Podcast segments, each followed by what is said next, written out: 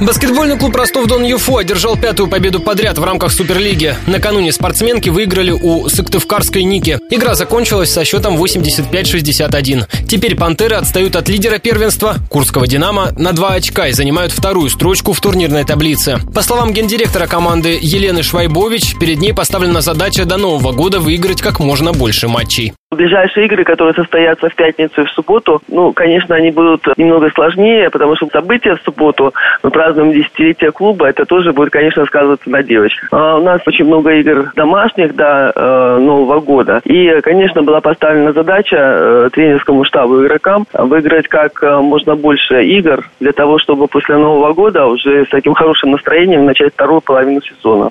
Следующую серию игр донские баскетболистки проведут против другого, московского «Динамо». Игры пройдут дома 11 и 12 ноября в КСК «Экспресс».